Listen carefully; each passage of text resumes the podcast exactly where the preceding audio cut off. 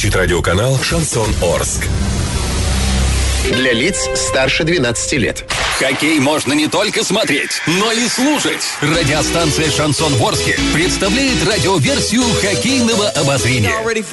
Каждый домашний матч хоккейный эксперт Константин Музафиров выходит в прямой эфир после каждого периода и снабжает вас самой оперативной информацией. Не пропустите. Каждый домашний матч радиоверсия хоккейного обозрения на радиостанции «Шансон Ворске». Для лиц старше 12 лет. Скажу я вам, весьма интересная игра складывается сегодня в городе Орске во Дворце спорта «Юбилейный». Завершен второй период, и самое интересное, что все эти буквально 40 минут нас э, держит матч в каком-то таком драйве. Интрига сохраняется и сохраняется. Но, дорогие друзья, чтобы не сболтнуть лишнего, передам-ка я слово нашему хоккейному эксперту Константину Мусафирову, который более подробно, в красках, как говорится, в самых мелочах расскажет нам, что творилось во время второй 20 минутки. Итак, Константин, вы в эфире. Рассказывайте. Добрый вечер, Саша. Я еще раз приветствую всех радиослушателей, поклонников спорта и не только.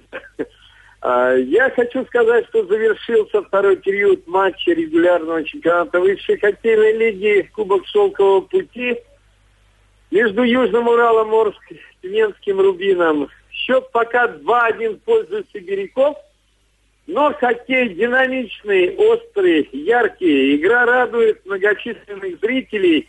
И, честно говоря, счет на табло несколько не отражает силы команд. Хотя Рубин, конечно, один из лидеров нынешнего чемпионата. Южный Урал замыкает вторую двадцатку клубов. Но я хочу сказать, что Южный Урал сегодня показывает, демонстрирует на льду яркую комбинационную скоростную игру, ни в чем не уступая сибирякам, но вот в хоккее так бывает. Когда ты не забиваешь, то забивает всегда тебе. Вот, наверное, это и произошло во втором периоде. А первый период, я напомню, завершился в ничью 1-1.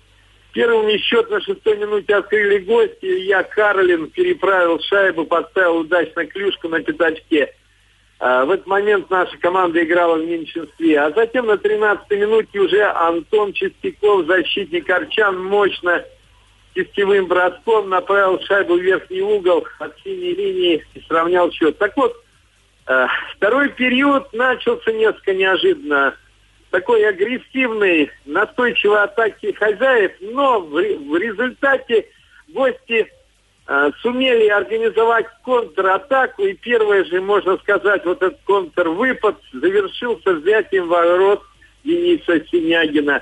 Из-за ворот шайба была адресована, не скажу, что на пятачок, так, немножко в край, а в трех-четырех метрах от ворот находился выскочивший на свободное пространство. Его потеряли наши защитники, нападающие форвард гостей Владимир Коротков и точно направил резиновый диск в дальний угол. Счет стал вот таким образом 2-1 буквально на первой минуте второго периода. А в дальнейшем, в дальнейшем наши выровняли игру и более того, перехватили игровую территориальную инициативу, чаще гораздо бросали поворотом гостей. К тому же в составе гостей последовало удаление. Вот Дмитрий Бабчук, в частности, отправился на скамейку штрафников. Затем на 32-й минуте Савелий Козлов по, по старому адресу своего коллеги также отправился за опасную игру. Но штурмовали наши ребята ворота Игоря Тяла, но вот голкипер Рубина не дрогнул. Он раза три-четыре буквально спасал свою команду от больших неприятностей, а где-то не точно перед воротами. В завершающей стадии атаки действовали наши форварды. Наверное, не хватало немножко холоднокровия и удачи.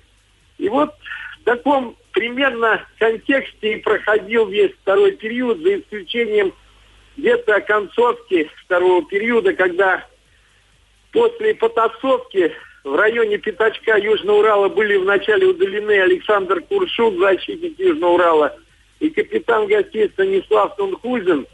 А вскоре на скамейку штрафников последовал еще и защитник Арчан Никита Жлоба. В итоге 4 на 3 играли сибиряки, конечно же, атаковали, но Денис Синягин уверенно сыграл, и оборона хозяев тоже выглядела достаточно мобильно, самоотверженно.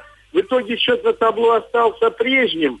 2-1 в пользу гостей. Но мне видится, что третий период будет не менее ярким и напряженным, чем два предыдущих.